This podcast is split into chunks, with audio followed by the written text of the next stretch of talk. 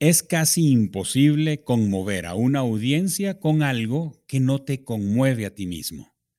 TD Jakes. Soy Germán Alberto Abreu y estás escuchando Comunicación Activa, el podcast sobre la comunicación y su impacto en nuestra vida diaria. ¿Qué quieren ser cuando sean grandes? interrumpió Gonzalo. Gonzalo es padre de dos niñas, Claudia de 10 años y Camila de 12 y en ese momento ellas discutían para ver quién iba a repetir postre. Estrella, la madre, también se ha quedado quieta. Tenía en sus manos el tazón con el puré y lo dejó lentamente sobre la mesa porque la expectativa de la respuesta ocupó toda su atención. No recuerda si alguna vez han tenido una conversación sobre este tema. Gonzalo sonríe y se queda mirando a las niñas que tienen los ojos abiertos como platos. Cuando seamos grandes, repregunta Claudia, la de 10. Sí, cuando acaben la escuela y tengan que hacer algo todos los días. ¿Qué quieren ser? Claudia y Camila se miran y Claudia se adelanta. Yo quiero ser tenista. Oh, qué bien, reacciona su madre. Y mirando a Camila le pregunta. ¿Y tú? ¿Qué te gustaría? Yo quiero ser youtuber. Ahora son los ojos de Gonzalo y Estrella que han quedado sin órbita youtuber, repite Gonzalo, casi tartamudeando. Hija, pero nos referimos a algo que te permita vivir, a, ganar algo de dinero, o sea, a trabajar. Sí, lo entiendo. Quiero ser youtuber. Esta escena se ha repetido cientos, si no miles de veces, y lo que resulta más interesante es que hay por lo menos tres generaciones que han tenido que reconciliarse con la idea de que ser youtuber es un trabajo con todas las letras. Ahora, para abrir la conversación en este episodio, quiero que nos alejemos lentamente de la imagen que he puesto en sus mentes, porque iniciamos hablando de una plataforma, de YouTube en ese caso, pero resulta que hay muchas y que quienes hacen vida digital no están necesariamente casados con una sola plataforma. Para ser más justos con este estilo de vida, los llamaremos como lo que son, creadores de contenido. Para este tema hoy nos acompaña una mujer que conoce muy bien esta industria, desde las corporaciones hasta las audiencias, pasando por los creadores, talentos y estrellas. Ella es Lina Cáceres, responsable del manejo, la expansión y posicionamiento de las carreras de los más importantes creadores de contenido digital en español, manager de talentos digitales muy reconocidos en el mundo hispano, comunicadora social, periodista y productora vicepresidenta del Departamento Digital para el Desarrollo Artístico, Comercial y de Nuevos Negocios de Latin World Entertainment, mejor conocida como Latin We, la firma de manejo de talentos y mercadeo más importante en el mercado hispano de los Estados Unidos. Lina es autora del libro Cómo triunfar en el mundo digital. Y así fue como supe de Lina, por su libro. Lina, bienvenida a Comunicación Activa. Muchísimas gracias, Germán. Súper feliz de estar en este espacio y más con esa presentación, imagínate. No, hombre, y dejamos cosas por fuera, Lina. A, ver si en la conversación nos da chance de, hablar más de ti. y por otro lado, porque, porque me identifico mucho contigo. El, eh, e, esa, ese track de comunicadora social, periodista, productora, por ahí, por ahí pasé yo también. Y, y tienes una comprensión súper amplia de lo que está dentro del proceso de la comunicación y valoro mucho eso en, tu, talento y en tus habilidades. Total, yo creo que es algo que me sirvió en el desarrollo de, poder ayudar a desarrollar carreras, de poder desarrollar un departamento que no se existía, o sea, cuando yo abrí el departamento, fundé el departamento digital de Latin We, pues era como que le van a apostar a una mano de jovencitos que no sabe qué va a pasar, pero creo que el haber tenido la experiencia en medios y entender el fenómeno tan mágico que estaba pasando de niños que estaban jugando en sus cuartos, estaban con, eh, conectando con audiencias globales y de una, y una relación y un vínculo tan íntimo que yo decía, ojalá cuando yo hiciera mis shows de televisión hubiera podido tener una comunidad de ese tipo. Yo creo que el entender ese fenómeno me hizo dar cuenta que había un potencial y que había una oportunidad, pero cuando conocí a estos jovencitos que sí estaban jugando, pero que también estaban deseosos de entender eh, qué era lo que se podía hacer a partir de ahí, que si tú los invitabas a una charla a, enseñarles, está, eran los primeros en aparecer porque querían escuchar y darse cuenta que había gente que a lo mejor no pasó por la universidad, pero fue autodidacta. Y, digamos que yo valoro mucho esa parte de autodidacta porque yo al haber pasado por una universidad, por haber estado 10 años en medios de comunicación, me iba a grabar con ellos y ellos prendían su cámara, iluminaban, acomodaban el audio, editaban y yo decía, yo necesito un equipo de producción para hacer esto. Entonces era como un, eh, me tengo que reinventar o qué es lo que está pasando acá y darle valor a, a, esa parte autodidacta, sobre todo porque cuando eres autodidacta requiere mucho compromiso y cuando tienes un compromiso es porque te lo estás tomando en serio. Entonces creo que, que eso fue lo que me dio pie a, a, encontrar que allí sí había una oportunidad en, en, querer jugármela y decir en mi compañía, vamos a abrir el departamento digital. Tuve la fortuna eh, que mi jefe, en ese entonces que hoy en día es mi socio, quisiera apoyarme y decir, dale, no sé si él estaba más loco que yo o, si él veía el mismo eh, futuro que yo veía. Eh, y entonces creo que, que el haber eh, hecho una carrera, el haber pasado por medios, y, digamos que pude hacer una carrera en medios de, de empezar como la practicante, la asistente de producción y tener mis propios shows y poder liderar equipos, creo que esos, esos aprendizajes y esos conocimientos te ayudan un poco al momento de que quieras estructurar un negocio también tuve la oportunidad que cuando estudié la carrera, la estudié desde los diferentes ámbitos, desde comunicación organizacional, desde producción, desde cosas. Entonces creo que, que esa gran visión pues me ayudó a poder tener una gran visión en el desarrollo de estas carreras y ha sido uno de mis grandes aliados. Me haces pensar cuando hablas de, cuando viste el compromiso de los chicos, dijiste ellos se los están tomando en serio. Fue algo así como están jugando en serio. ¿verdad? Porque este, ellos están jugando y se están divirtiendo, pero probablemente estaban jugando en serio, o sea, jugando, viendo y creyendo que el asunto podía pasar a las grandes ligas, ¿verdad? Totalmente, yo te digo que tuve la oportunidad de generar como el primer encuentro de, de youtubers y, y, uno siempre se remonta a decirles youtubers porque digamos que la primera camada de creadores, pues la primera plataforma que sirvió para construir esas comunidades y, y armar estas grandes celebridades fue YouTube. Hoy en día tenemos cuatro o cinco más, pero digamos que fue un término, sobre todo en Latinoamérica, que se hizo muy, muy fuerte y tuve la, la, oportunidad de hacer como la primera convención de los 50 creadores de contenidos más importantes de la región en Universal Studios Orlando, Florida, de la mano de Telemundo, porque ellos estaban grabando un show que se llamaba Yo Soy el Artista, y ese show tenía una pared de influencers. Eran 100 influencers que eran el primer filtro para que los concursantes ya pasaran a, poder concursar en verdad con los grandes jurados que era Luis Fonsi, El Gatañón, Boris Izaguirre, la, gran presentadora era Lucero. Eh, y, me acuerdo muy bien cuando me, invitaron a que hiciera parte de este show, porque me dicen, bueno, tú que andas con estos jovencitos, tú que vienes hablando de influencers hace tiempo, ¿por qué no te encargas de hacer esa pared de influencers?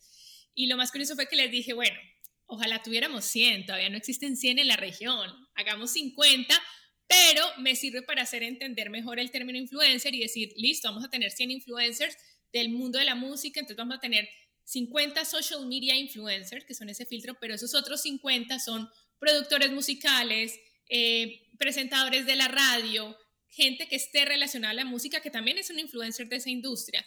Y así fue como formamos esa pared de 100. Eh, y cuando me dijeron, listo, los vas a tener, pero son cuatro días, vamos a grabar en las noches que los vas a poner a hacer todo el día. Y dije yo, pues vamos a hacerle unas conferencias porque acabo de ir a Bitcoin. Bitcoin es la feria digital más importante del mundo digital, lleva 16 años y realmente es una locura. Es en Anaheim, California. Dije, acabo de ir allá y mi tristeza es que no había nadie latino. Y, digamos que en ese entonces, si tú veías el chart de YouTube, hola, soy Germán, era el youtuber número dos de, a nivel global, que es chileno. Y teníamos a una Yuya que hablando en la categoría de belleza y moda era la número uno y no había alguien más grande que ella. Entonces le dije, ¿por qué no acercarle eso? Y me armé una agenda de dos días, eh, eh, eh, conferencias de 8 de la mañana a 12 del día, venían ejecutivos de Telemundo, ejecutivos de marca, los creadores, era como, como una mini Bitcoin que, que había podido formar. Y lo más curioso es que el día que llegaron, yo estaba en mi habitación y yo solo escuchaba 2, 4, 7, 2 y yo, ay Dios mío, se fueron de fiesta, mañana nadie va a llegar a la conferencia, mejor dicho, me van a votar, me van a mandar por el carajo y yo con toda esta gente que volé. Y lo más lindo es que era a las 8 de la mañana y a las 7 y 55 estaban todos formaditos en fila y les dije, ay, yo pensé que ninguno iba a ir y me dijeron, estás loca, es la primera vez que vamos a tener a alguien de YouTube enfrente, es la primera vez que vamos a tener a alguien de Twitter que sabemos que es una persona, nosotros valoramos esto. Y ahí dije, ahí fue mi, ese, ese, esa cosita que tú necesitas, ese clic que dice, se lo están tomando en serio y están jugando en serio y vale la pena hacerlo. y, y, nada, fueron los más participativos, los que más alzaban la mano. Creo que si alguien se gozó esos dos días de conferencia de grabación fueron ellos. Entonces ahí, por eso te digo que, que, que, pasó algo bonito y por eso dije, esto vino para quedarse, esto vino para construir una industria, no es una moda, no es un juego y bueno, aquí llevo ocho años ayudando a construir esta industria. Sí, y también coincido contigo de que no es una moda porque Además es un modelo de comunicación que es algo por lo que vamos a pasar más adelante, pero está corriendo sobre una plataforma que tampoco va a ir para atrás o, está corriendo sobre un sistema o un ecosistema que sería como pensar, por ejemplo, que los eh, teléfonos móviles son una moda o pensar que las redes sociales son una moda. Entonces esto es un, a mi manera de ver, es un modelo de comunicación eh, pues que no eh, renovó lo que veníamos haciendo antes. Renovó donde tú comenzaste en, Caracol, ¿verdad? Renovó donde yo comencé en Venevisión. O sea, el, que yo tenía que sentarme frente a mi televisor todos los días a la misma hora si quería ver mi contenido favorito. Eh, porque ya no, ya no estaba disponible para mí, ni me hablaban a mí, era lo que estaba disponible. Claro, es que yo digo que fue un cambio de storytelling, creo que digamos que los medios tradicionales de pronto se olvidaron de los jóvenes y los perdimos de vista, ¿me entiendes? Yo cuando, yo siempre le digo a la gente, cuando yo estudié en la universidad, el año que me gradué, al siguiente año fue YouTube en el 2006. O sea, no existían las redes sociales cuando yo estudié. Facebook existía, pero era una cosa de más entre amigos y esto no era la plataforma de creación de contenido que es hoy en día. Y yo creo que el, el que ellos encontraron ese espacio era cambiar el storytelling. De hecho, yo, yo siempre digo que me volví manager por accidente porque no fue un trabajo que busqué ni que me estaba formando por lo que te digo, no existía. Yo era productora de televisión, estaba en Univision. Un día, teniendo esas conversaciones que uno tiene con sus ex jefes que son mentores, yo le decía, yo vivo agradecida porque vine a un país, o sea, yo me mudé de Colombia a Estados Unidos, entré a una de las principales cadenas de este país, he podido hacer carrera, manejo un programa de entretenimiento pero eh, había algo que no me dejaba ser 100% feliz y es que yo siempre había escogido el entretenimiento con el objetivo de darle como un bálsamo a, la gente que la está pasando mal, a, entretenerlos, digamos que ese era el propósito por el cual a mí me gustaba hacer entretenimiento. Y acá hacía un programa, digamos que la, la televisión en el US Hispanic en los Estados Unidos es o chismes o talk show. Entonces son temáticas que de pronto tú dices, listo, pero necesito como ayudar. Yo no, no, puedo ser feliz porque estoy sacando mucho rating, porque tengo el último paparazzi, porque estoy poniendo cachos, ¿me entiendes? Era como una cosa personal y ella lo sabía muy bien. Y un día me llaman y me dicen, tengo el trabajo perfecto para ti. Le acaban de asignar un canal de YouTube a Sofía Vergara, tenemos que hacer 35 horas de contenido y tú eres la indicada para hacer el contenido y acaba a pasar lo que tú querías, que de pronto tenías en Caracol, que en Univision no has podido tener, que es reality, eh, o sea, como otro tipo. Y le dije, me voy. Y todo el mundo en Univision me decía, pero ¿cómo vas a dejar trabajar una de las principales cadenas, contrato indefinido? Les decía, hay veces uno tiene que tomar esos riesgos porque si no vamos a vivir en círculos y yo llevo tiempo sintiendo que necesito un cambio y creo que es el cambio que más he amado en mi vida. Entonces llegué a trabajar, fue a supervisar un canal de YouTube y cuando hacía mis primeros videos o mis primeras cosas, pues YouTube me decía, está sobreproducida, esto no es así. Imagínate que el storytelling en, en, internet eran jump cuts y jump cut era un error en televisión. Entonces, de acuerdo. Fue básicamente en el 2012, y te estoy hablando de febrero del 2012, que me acuerdo clarito que yo dije, wow, me tengo que reinventar, el storytelling cambió, esto es otra cosa y tengo que aprenderlo. Y el querer entender eso desde la base, pues me llevó a empezar a consumir mucho YouTube y decir, yo tengo que conocer a este jovencito y tengo que conocer al otro tratar de conocerlos era más o menos tratar de conocer algo enigmático porque ellos le oían a cualquier cosa que oliera televisión. Habían muchos managers que les hicieron firmar esta vida y 20 años más, 80%, 80 para el manager, 20 años para el creador y entonces pues no, no existía, no era fácil la conexión porque obviamente los querían tener ocultos.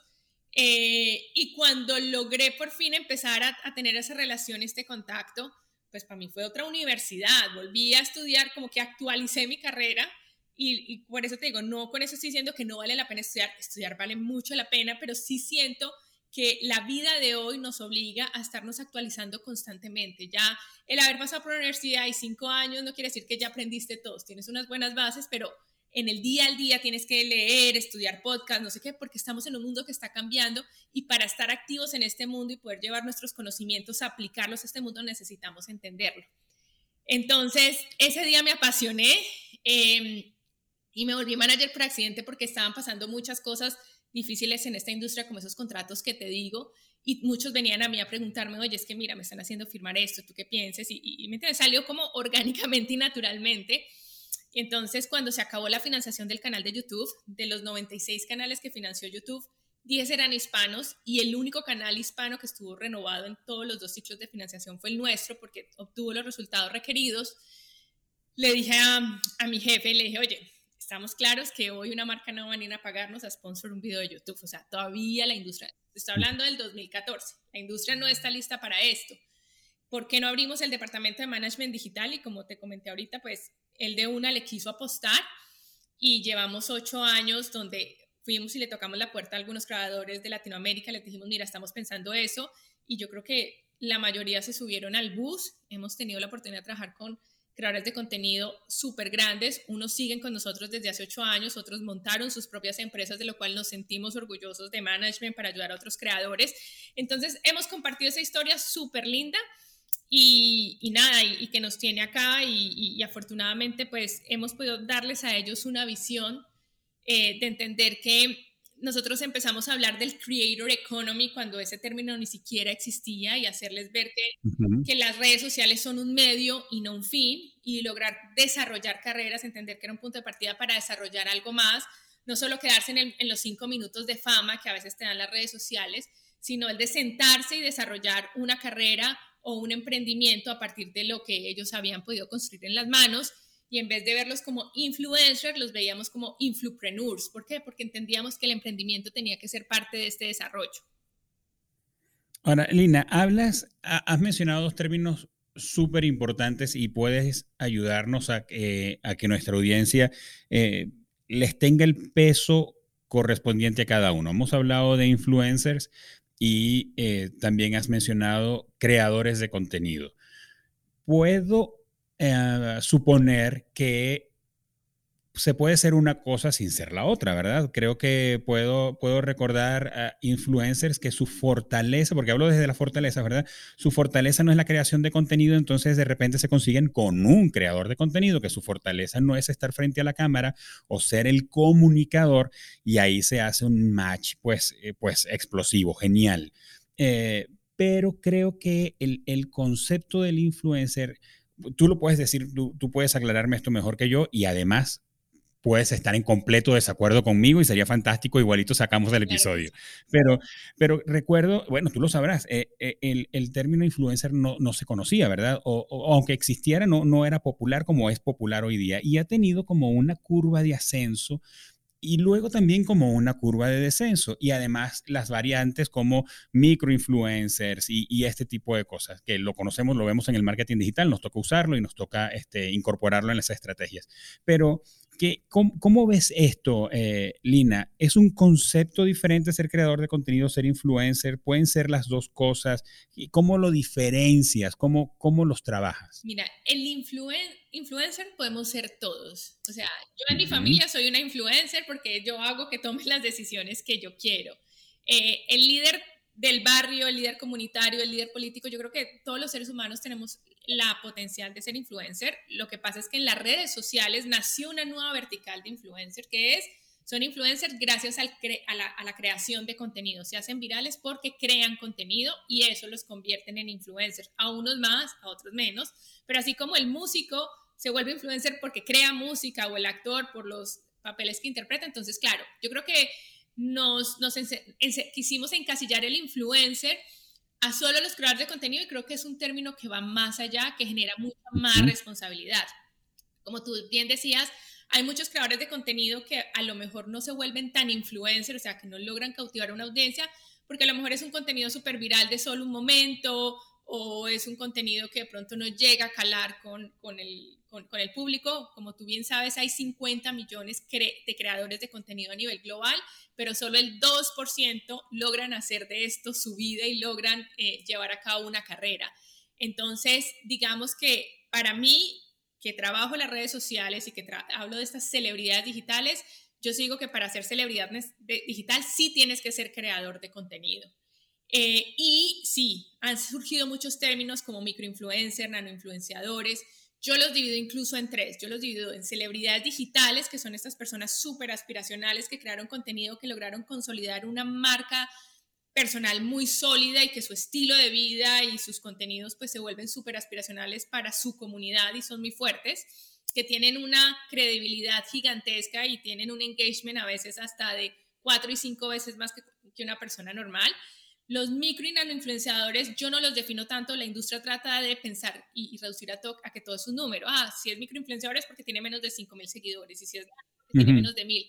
Pero yo siempre digo que en el mundo digital prima el contenido, el contenido es el king. Entonces yo a los microinfluenciadores y nanoinfluenciadores los, los, los defino porque tienen temáticas de nicho, ya sea habla de tecnología, habla de veganismo, habla de unos temas que obviamente sabemos que el following no va a ser tan masivo porque pues el grupo que hoy se interesa por la comida vegana no va a ser igual a alguien que habla de entretenimiento y ahí es donde está su valor, eh, porque cuando esa persona habla de veganismo, pues es cuando sus redes se explotan porque la gente va a reaccionar a eso. En cambio, si ese influencer que habla de veganismo le da por mañana hacer el reto viral, pues la gente no va a tener el mismo resultado porque decir, no, tú no eres esto. Entonces yo siempre los enfoco micro y nano influenciadores, ya sea por temática de nicho o porque su influencia está en un área muy localizada. Hoy como esto se ha expandido tanto, necesitamos influencers locales en cierta región, en ciertos lugares, que en la zona geográfica pueda promover los restaurantes de la zona, los sitios turísticos de la zona. Entonces, tienen esa influencia un poco más localizada o de nicho. Y hay otros que yo llamo amplificadores de contenido que pueden tener un following más alto, pero son estas personas que no han entendido que hay que hacer eh, una marca personal y consolidarla. Y se vuelve simplemente amplificador de contenido, de que viralizan algunas temáticas, algunas cosas, pero no cuidan la audiencia y más bien sus timeline en redes sociales parecen un, un infomercial de puras marcas. Y hoy venden esto y mañana lo otro. Y ellos tienen un ciclo de vida muy corto de, un sol, de, tan solo dos años. ¿Por qué? Porque pierden la credibilidad con su audiencia. Creen que es un, alguien que pasa el momento y se olvidan. Entonces, yo los divido en esas tres y creo que los vengo dividiendo así desde que comencé en esto y, cada vez me hace más sentido esa división. Obviamente, como te digo, es un mundo donde no somos expertos, somos pioneros, estamos dando los primeros pasos y lo entendemos así. Cualquier cosa puede cambiar, pero siento que todavía sigue aplicando esa división. De acuerdo contigo, Lina, me traes mucha claridad. Espero que, a los que nos están escuchando también hablas de microinfluencers, nanoinfluencers y amplificadores de contenido y con los dos primeros, con microinfluencer y nanoinfluencer, eh, pues con temáticas de nicho. Se me, hace, se me hace todo el sentido, tiene todo el sentido para mí. Ahora, eh, te escucho y, pienso en lo siguiente. Yo traía un número y, y tú me has dado otro. Yo te iba a decir o te digo, cada minuto se sube a YouTube 400 horas de video. Y tú nos dices 50 millones de creadores de contenido a nivel mundial. ¿Qué, qué, qué le dirías tú a un, a un chico que está escuchando ahora y dice, oye, Lina, mira, yo tengo una idea en mi cabeza y yo quiero, em, y yo quiero dar a conocer lo que tengo en mente, quiero dar a conocer mi idea, más allá de si quiero convertirme en un influencer o no, eh, generalmente te he escuchado a ti decirlo, también lo dices, lo dices muy acertadamente en el libro, tienes que tener algo por dentro que quieres decir, no en qué te quieres convertir, si te quieres convertir en un, en un youtuber o en un influencer, qué es lo que tienes para decir, ¿verdad? Entonces, pero ¿cómo, cómo animarle con este número de 400 horas de video? Eh, por minuto en YouTube, 50 millones de creadores de contenido híjole, ¿cómo voy a lograr que alguien me vea? La competencia es, es, es absurdamente enorme. Bueno, yo creo que, que lo que te digo, si te enfocas, obviamente una de las cosas que nos motiva es, y es aspiracional, que, nos, que, nos, que tengamos un reconocimiento, pero como todo en la vida, si te enfocas solo en el reconocimiento, pues te vas a desgastar muy rápido, eh, nunca va a haber la suficiente fuerza. En cambio, si tú le pones algo mucho más allá, algo más de fondo, eh, pues ese va a ser el motor de decir, no, y si puedo, es como cuando vas al gimnasio, todo el mundo quiere ir y 90, 60, 90 y trabaja un año por el músculo, pero deja ir un mes y se acabó ese músculo, Es lo más desagradecido del mundo. Lo mismo pasa con la creación de contenido. Mi consejo hoy es, Si tú quieres entrar al mundo digital, tienes que entender que esto ya es una industria. Si bien cuando vimos a todos estos jovencitos que hicieron el boom, todos nos quedamos como que era una cosa fácil y que se hacía famoso fácil, ya el tiempo nos ha demostrado que no es nada fácil, pero yo creo que, con lo que nos tenemos que quedar es que ellos, esos jovencitos que en algún momento empezaron jugando, en algún momento de sus vidas dijeron, un momentico, esto es un negocio y cambiaron muchas cosas y por eso esto se convierte en un negocio. Entonces, si yo quiero entrar hoy a las redes sociales es, ¿tienes un plan de negocios? ¿Cómo lo ves? ¿Cómo lo vas a llevar? Y yo siempre hablo de un algoritmo, porque todos en redes sociales le tememos a los algoritmos que nos cambian todo el tiempo y nos vuelven locos, pero Tristan Harris en Social Media Dilemma dijo eh, que los algoritmos, la definición de él de algoritmos es, son opiniones en códigos, no son objetivos y están determinados para, un, para una definición de éxito. Y creo que eso es, nosotros no podemos volvernos víctimas de los algoritmos de las redes sociales, nosotros tenemos que abrir una cuenta entendiendo para qué la estamos abriendo, cuál va a ser nuestra definición de éxito al momento de abrirla y ahí nos cambia totalmente el switch. Y segundo, en estos ocho años, eh, yo encontré que todos tenemos un algoritmo, que es un algoritmo que yo lo defino como únicos. Si bien todos sabemos que el uniqueness, la autenticidad y todo es lo que necesitamos para triunfar en las redes sociales, también tengo que tener muy claro la U de único, de cuál es esa voz, para qué los estoy abriendo, con qué mensaje voy a impactar, eh, con qué mensaje es el que voy a conectar, con, que va mucho más allá de tener mil, dos mil likes, diez mil seguidores, sino porque yo creo que todos nacemos con un, con un talento único, con un servicio, con, con, un don que nos dan para servir y es encontrarlo eh, en nosotros primeros para después usar las redes y amplificarlo. La, la N de único de negocios y es cuáles son mis objetivos a largo plazo, mediano plazo y corto plazo, por lo que te digo, si yo no entiendo a qué negocio, en qué industria va a ser, pues cómo voy a hacer mis estrategias. Eh, yo sé que hoy en día es muy difícil decir un objetivo a cinco años porque las circunstancias nos cambian, pero yo siempre le explico a la gente, no, el objetivo no cambia, el que cambia es la estrategia para llegar a ese objetivo, pero si nosotros no tenemos objetivos claros, si no tenemos un punto de llegada, jamás vamos a llegar a algo. Entonces, yo tengo que hacer ese plan de negocio súper claro para, y que sea medible para saber si estoy haciendo las cosas bien y, lograr que esto sea un negocio. La I de innovación y es cómo soy innovador en las redes sociales, trayendo nuevos contenidos, nuevos formatos, aprovechando todas estas herramientas que nos da la tecnología de cámaras que ahora se mueven, que 360 y empezar a hacer contenidos con ellos para llegar con formatos innovadores que llamen la atención de la audiencia. La otra es la C de comunidad, porque en redes sociales si yo no construyo comunidad, no soy nada. La O de omnicanal y es porque definitivamente sí, el canal digital es el que está primando, pero definitivamente hoy en día vivimos en un mundo omnicanal. ¿Qué quiere decir eso? Que tenemos todos esos canales online como las redes sociales, como el email marketing, todo eso, pero también hay canales offline en la vida real donde cuando logro hacer esa conversión, cuando logro llevar a la gente a tener la misma experiencia online al, al, al mundo real, pues eh, el resultado se, se, se, vuelve exponencial. Yo siempre les digo, los grandes youtubers siempre cuentan eh, cómo cuando empezaban, que no lo seguía tanta gente, hacían unas cosas que se llamaban convivencia, y era que llamaban a sus seguidores a un parque o a un sitio donde iban y llegaban al comienzo 5 y después llegaron 50 y después llegaron 100 y después llegaron los 5000 pero el haber llevado eso real a que sus seguidores y su comunidad los sintiera tan cercanos y darse cuenta que esa persona que les hablaba en internet era la misma que veían, pues fortaleció ese vínculo de comunidad, por eso es tan importante pensar en ello. Y eso gracias a, a, utilizar la omnicanalidad y no quedarse solo en un mundo digital. De acuerdo. Y la otra parte de únicos es la S de social impact, porque hoy en día la marca personal, el emprendimiento, que no esté dispuesto a encontrar ese granito de arena que queremos ver, en, e, de cambio que queremos ver en el mundo o participar en camino a eso, pues no les estamos hablando a las nuevas generaciones. Entonces, yo creo que cuando yo digo, yo quiero tener las redes sociales, ¿para qué las quiero tener? Y me hago por este único todo mi plan de negocios, mi plan de contenidos y, y todo, estoy seguro que vas a poder llegar con un proyecto mucho más innovador y con un proyecto que si le pones y le aplicas la constancia, puedes llegar a triunfar en el mundo digital o tener éxito en las redes sociales. Sí, me haces traerme la frase con la que comenzamos este episodio de TD Jakes, que él dice, es casi imposible conmover a una audiencia con algo que no te conmueve a ti mismo.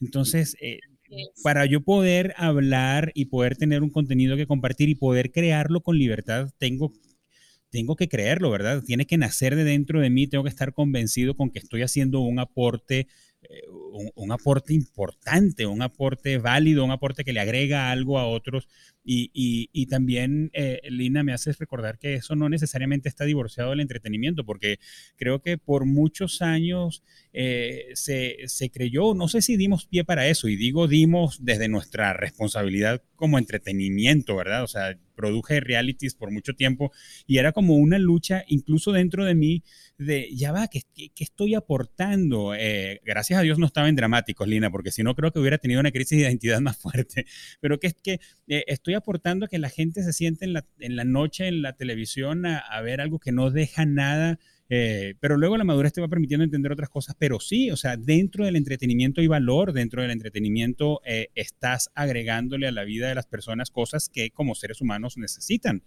Entonces, eh, estoy contigo, estoy contigo en eso. Lina, has hablado de, marca personal hace, hace unas semanas hablamos con una chica en Argentina que es especialista en marca personal y pudimos tener como una comprensión de la importancia de esto, pero desde tu, desde tu rol como manager, eh, eh, como manager por las circunstancias como nos contaste, pero además eh, como, como creadora, creadora de, productos como son los, el contenido y los influencers que vemos en, las plataformas. ¿Qué dirías tú? ¿Qué es primero? ¿Qué, ¿Qué esperas tú primero? Llega Germán, por ejemplo, y se sienta contigo, porque yo soy Germán, pero, soy, pero no soy el Germán de Chile. Llego y me siento contigo y te planteo una idea y hablamos de un proyecto y, pues eh, milagrosamente te convenzo. Eh, ¿Eso es primero o tú dirías, híjole, es que a ver, hablemos de tu marca personal. ¿Quién eres? ¿Cuál es tu reputación? ¿Cuál es tu historia? ¿Cuál es tu, eh, cuál es tu look and feel? ¿Qué, ves? ¿Qué, ¿Qué, es primero? ¿O tú ves una, una gran personalidad? Creo que también te pasa a ti como a mí que vemos a, personas con personalidad fuerte y decimos, híjole, esta persona tiene talento, ¿sabrá? ¿Sabrá el talento que tiene? Y entonces pensamos como qué tipo de contenido le puede caer bien o quedar bien. ¿Qué, es primero? ¿El, ¿La marca personal o, el contenido? Pues mira, es que yo creo que muchos de los grandes creadores de contenido formaron una marca personal sin saber que estaban creando una marca personal, ¿me entiendes? Eran tan auténticos, eran tan ellos, eran tan natural, que era un talento casi natural. Yo pienso que, que, lo que uno siempre ve es eso, que haya una comunicación, que haya querer dar un mensaje más allá de ser famoso. Y yo siempre digamos que pongo aquí a Calle Poche de ejemplo, que Calle Poche es hoy en día una de las grandes creadoras de contenido que tienen números como si fueran pioneras, pero ellas llevan la mitad del tiempo que llevan todos los grandes creadores de contenido. Todos llevan 10, 12 años, ellas están cumpliendo ahorita su quinto año. Y era muy difícil llegar y pegar como ellas pegaron, porque tú decías, ya está todo inventado, no sé qué, pero te digo que el día que yo vi los videos de ellas, veía que había algo más que comunicar. Veía muy cuidadas, sin saber que estaban teniendo una marca personal, los filtros que utilizaban, la iluminación de sus videos, eh, cómo personalizaban el video en su edición, que tú decías, aquí hay un valor diferencial. Y créeme que cuando llegaron a mí, no tenían Facebook, tenían 5 mil seguidores en Twitter, iban llegando a los 80 mil eh, suscriptores en YouTube, todavía con un contenido que no, no se vislumbraba muy bien qué era, pero tú decías, aquí hay algo. Entonces mi primera parte es encontrar que sí hay algo diferenciador, que sí hay algo y que están las ganas de hacer algo diferenciador. Por lo que te digo, me encuentro con muchos que dicen, no, pero es que yo quiero hacer este reto y este reto y viven de reto en reto buscando viralizarse de reto en reto sin saber que eso no los va a llevar a nada. Y segundo, yo tengo una conversación con ellos para entender qué tanta visión de negocio tienen, porque como te digo, este mundo a veces la gente se deja comer por la presión de que si la gente me tiene que ver haciendo, entonces prefiero vender mil y mil y dos mil posteos y la comida de hoy, el hambre para mañana y no construir nada. Y cuando yo me siento con ellos y veo que hay un interés de construir una carrera, de, de, una visión a largo plazo, que a lo mejor eh, los 5 mil dólares que te van a dar hoy, que te van a permitir pagar la renta hoy y vivir no sé qué, eh, vas a tener que decir no, porque esos 5 mil se pueden convertir en 500 mil en dos meses o en seis meses o en un año. Entonces, eh, eso es la otra parte que miro.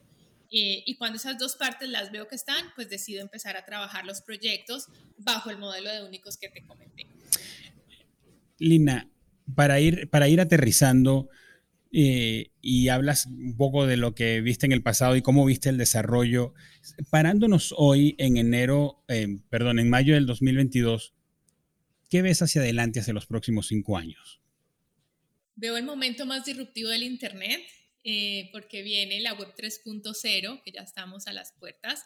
No quiere decir como Facebook ya se cambió a meta y que el metaverso y que ya es, no, o sea, eso nos, nos, puso el tema mainstream y ahora todos estamos hablando de eso, pero realmente los desarrollos tecnológicos y todo lo que se necesita, yo creo que vamos a empezar a ver pasos más cercanos en unos cinco años realmente pero se viene un cambio totalmente donde yo solo le puedo decir hoy a las personas que hacen contenido en redes sociales, enfóquense en sus comunidades, porque el poder llegar al metaverso y poder empezar a conquistar esos espacios es cuando tengan una comunidad que esté muy aferrada a ustedes. Si ustedes no tienen comunidad, no van a tener nada. En este momento nadie tiene seguidores en el metaverso, el metaverso es casi nulo.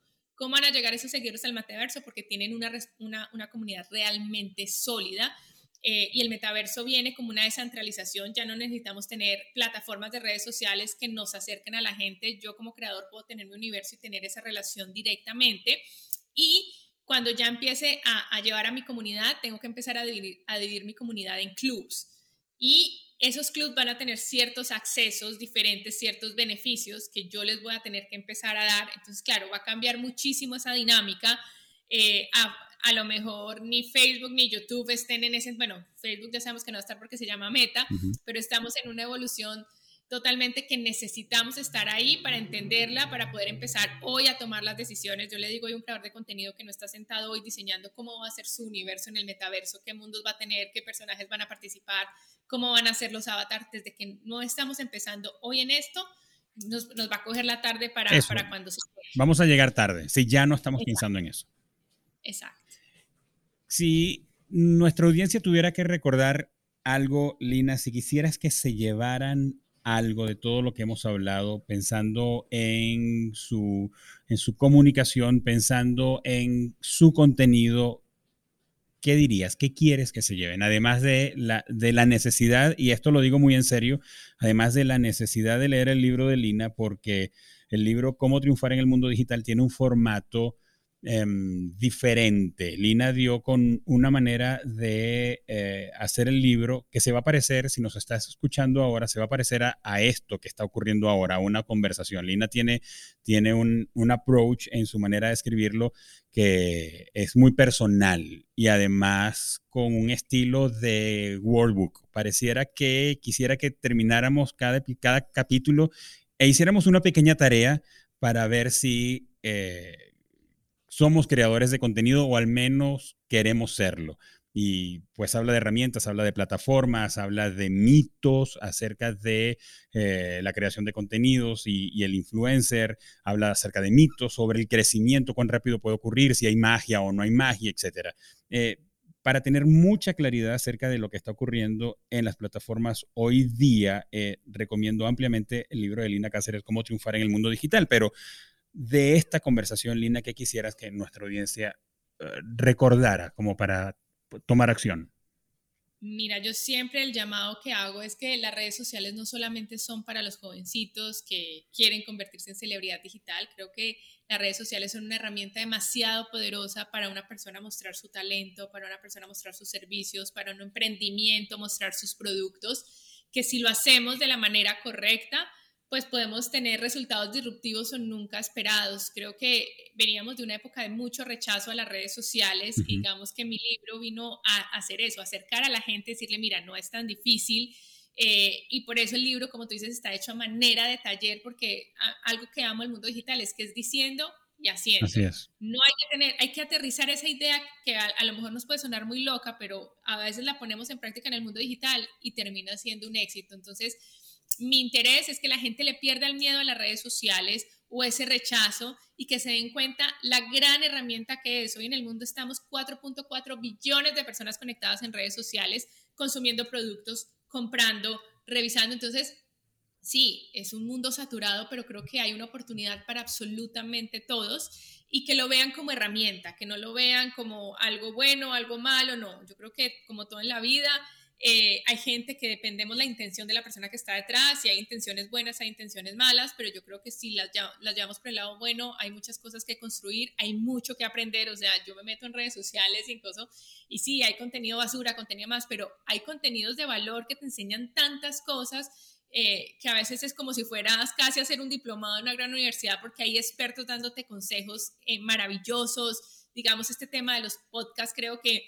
que es una gran herramienta para dedicarle media hora, 50 minutos a, a escuchar conversaciones que nos enriquecen un montón. Entonces yo siempre le digo a la gente, deja el rechazo, consume, empieza tú a, descubrir esos temas que te apasionan y a lo mejor te puedes volver un creador, a lo mejor eres un consumidor, pero creo que debemos aprovechar la gran herramienta que hoy todo el mundo tiene al alcance de sus manos. Estoy de acuerdo con Lina. Lina, gracias por eh, haber compartido esto con nosotros. Me llevo, me llevo varias cosas. Tengo mi libreta llena de notas, aparte de, aparte de términos que usaste que creo que nos podemos llevar para, para pensarlo y digerirlo más lentamente, como el Creator Economy, como hablar de influpreneurs, eh, donde nos hablaste acerca de los microinfluencers, los nanoinfluencers y qué son, dónde está su potencialidad acerca de los amplificadores de contenido y, qué son.